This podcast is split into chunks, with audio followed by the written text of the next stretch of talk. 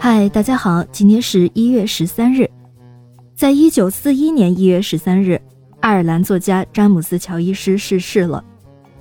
乔伊斯被称为二十世纪最重要的作家之一，主要的原因呢，是因为他留下了一部伟大的作品《尤利西斯》，其中广泛运用了意识流的创作手法，形成一种崭新的风格，成为现代派小说的先驱。詹姆斯·乔伊斯出生在爱尔兰的都柏林。他的父亲对民族主义有坚定的信念，母亲则是虔诚的天主教徒。乔伊斯出生的时候，爱尔兰是英国的殖民地，战乱不断，民不聊生。他有一大群弟弟妹妹，这样的家庭经济状况应该说不算好，甚至有点糟糕。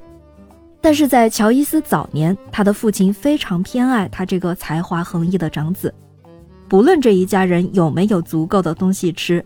也要给他钱去买外国书籍。乔伊斯在学校里是年龄最小的，但是学习成绩非常出众，还表现出了非凡的文学才能。这些应该是从小喜爱读书带来的好处。所以其实家庭教育啊很简单，不论家境如何，把钱花在买书和读书上总是有长远的效果的。乔伊斯的辉煌开始于他写作《青年艺术家的肖像》这部自传体中篇小说。在小说中，他通过主人公斯蒂芬·德迪勒斯的成长过程，描绘了现代艺术家与社会之间的关系，走向艺术及走向流亡的命运。乔伊斯运用内心独白的手法，通过主人公的内心活动来描绘他的经历和客观世界。并且以不同风格的语言表现幼年、童年、青少年等各个不同时期的思想感情。小说还提出了一套文艺理论，认为戏剧是最高最完美的文学形式，因为它具有高度的客观性。作家应该从作品中隐退，应该超越于中产阶级世界的价值观念之上，客观地反映生活。这种看法对当代西方文学产生了深刻的影响。后来，他就开始了《尤利西斯》的创作。《尤利西斯》的写作花了乔伊斯七年的时间，后来成为了他的代表作。这是一部长篇小说。小说的主人公布鲁姆是都柏林一家报纸的广告推销员。小说用许多逼真的细节描写这个彷徨苦闷的小市民和他的寻欢作乐的妻子茉莉，以及寻找精神上的父亲的青年学生斯蒂芬·德勒迪斯这三个人一昼夜中的经历。实质上是现代西方社会中人的孤独与绝望的写照。乔伊斯把小说的主人公和荷马史诗《奥德修记》中的英雄尤利西斯相比拟，把他在都柏林的游荡和尤利西斯的十年漂泊相比拟，而且全书十八章和荷马史诗中的情节相对应，通过全面的对比，渲染了现代西方社会的腐朽和堕落，突出了人的渺小和悲哀。不过，最引人注目的还是他运用了意识流这种全新的创作手法。乔伊斯还在遣词造句方面刻意创新，而且运用了大量的典故、隐语和神话。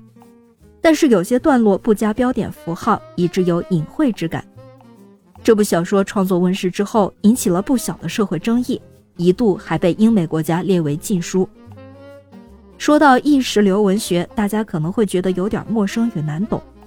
其实我们可以想象一下，我们看电影的情景，比如多视角、慢镜头、特写镜头等等，这些镜头应用在写作中就是意识流。意识流很少以第三人称视角去介绍人物的身世、时代环境，而是把重点放在内心独白，人物的心理活动往往是跳动和无规则次序的。意识流小说家就是把这些真实客观的东西反映写在纸上。我们国家获得诺贝尔文学奖的作家莫言，就是当今中国意识流文学的代表人物。从1985年开始，他相继发表了《枯荷》《球状闪电》《爆炸》《红高粱》《欢乐》《红黄》等一系列具有强烈意识流风格的小说，将意识流的技巧运用推向了一个高峰。当然，他并不是纯粹的意识流作家，他的大部分小说创作仍隶属于现实主义范畴。回到乔伊斯的故事，给我印象最深刻的是他认为戏剧是最高最完美的文学形式这句话。可能我以后在读文学作品时，也会带着这种思考去阅读。不知道你有什么看法呢？欢迎在评论区留下您的精彩评论。感谢您收听今天的故事，咩咩 Radio 陪伴每一个今天。